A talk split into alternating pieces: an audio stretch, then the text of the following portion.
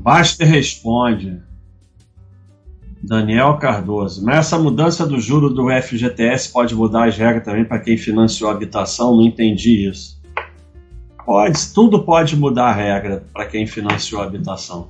Os três grandes riscos de quem faz financiamento imobiliário é você perdeu o emprego, o governo muda a regra e vem hiperinflação. E pode vir os três juntos.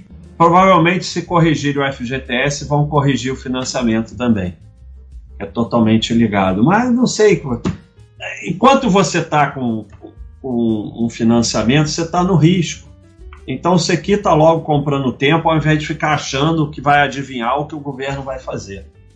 O governo, ele é, todos eles, todos os governos, de todas as épocas, em todos os países, são o seu inimigo pessoal. Ele se reúne e fala: como eu vou ferrar o baixo. É assim.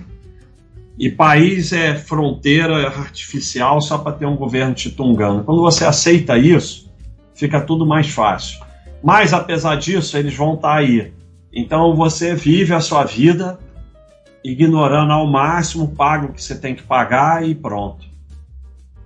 E aí quando você faz um financiamento, você está na mão deles. Vitor Hugo, meu financiamento é no Minha Casa Minha Vida. Custei, mas achei um imóvel muito bom que enquadrasse no programa. Minha taxa é de 5 e o custo efetivo total lá por volta de outro.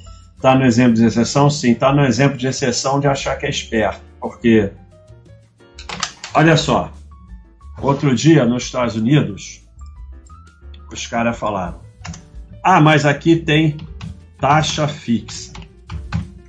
Não importa o que aconteça, a taxa é fixa vamos dizer, 3% ao ano, só para dar um, uma taxa.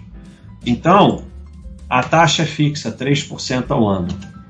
E agora vem a inflação nos Estados Unidos. Aí a gente estava atrás da pegadinha. Qual é a pegadinha? A dívida não é fixa. Então, você está devendo 300k de dólares e vem inflação, você passa a dever 350k, mas a taxa é fixa. Só que você ia pagar 20 anos, agora você vai pagar 25 anos, mas a taxa é fixa. Então, é, nunca ninguém vai te dar nada. Você sempre vai pagar, você não sabe aonde. E você sempre vai levar ferro, você só não sabe aonde ainda. Então, é, financiamento é ferro, sempre. E você fala que a regra é essa, até eles mudarem a regra. Ah, mas eles não podem mudar a regra, que você tá, mora onde, meu amigo? Chegou da Suíça hoje? Ah, mas aí eu entro na justiça. Vai em frente. Bota o governo na justiça e vê onde você vai parar. Então, você está com uma dívida de financiamento. Se tudo der certo, você vai pagar três, quatro casas para ganhar uma e destruir teu patrimônio. Se tudo der certo, essa decisão, se você demorar 20, 30 anos para pagar, vai determinar a sua pobreza. E se der errado, você vai perder o que pagou, perder o imóvel e ainda ficar devendo. É nisso que você está. Não interessa a continha, a continha não faz a menor diferença.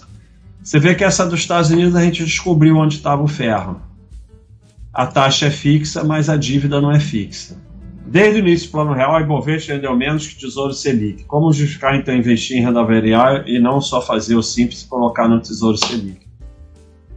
Já respondi hoje, está aqui. O IBOV não existe. Você vai, você vai, você vai, você vai ser sócio do IBOV? Não, você pode ser sócio da Bovespa. É, essa ladainha com o IBOV é só mais uma forma de fazer as pessoas girarem patrimônio, porque eles sabem que você aí, nosso amigo Vitor, eles sabem que nos períodos de alta da bolsa, quando tiver na capa da revista que a bolsa está bombando, eles sabem que você vai comprar a bolsa.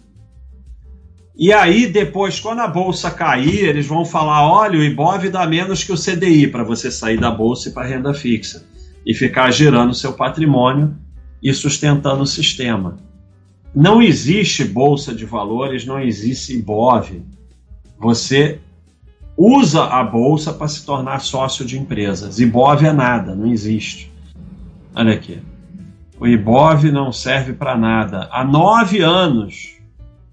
E não adianta, e continua todo mundo Ibov, Ibov, Ibov, Ibov, Ibov. Ellen, então a única forma de lucrar seria com a valorização do ativo e vendendo para poder ter o lucro na mão? Não. A única forma seria assistir a minha live. Lucro bom é lucro no bolso mesmo. Não tem forma de lucrar. Não é para lucrar. O lucro vai o lucro vai destruir o seu patrimônio, não tem lucro. Você acumula patrimônio, uma parte dele em ações para ser sócio de empresa boa, para aquilo contribui para aumentar o seu patrimônio para te levar à tranquilidade financeira. Não tem lucro nenhum. Lucro você tem que ter na sua empresa, na sua loja, na empresa que você é sócio. Ter investimento não é para ter lucro. Ter lucro é uma forma de girar patrimônio, de sustentar o sistema. Não tem que ter lucro nenhum. Não tem que ter lucro. Tem que ir aportando e aumentando o seu patrimônio para chegar na tranquilidade financeira.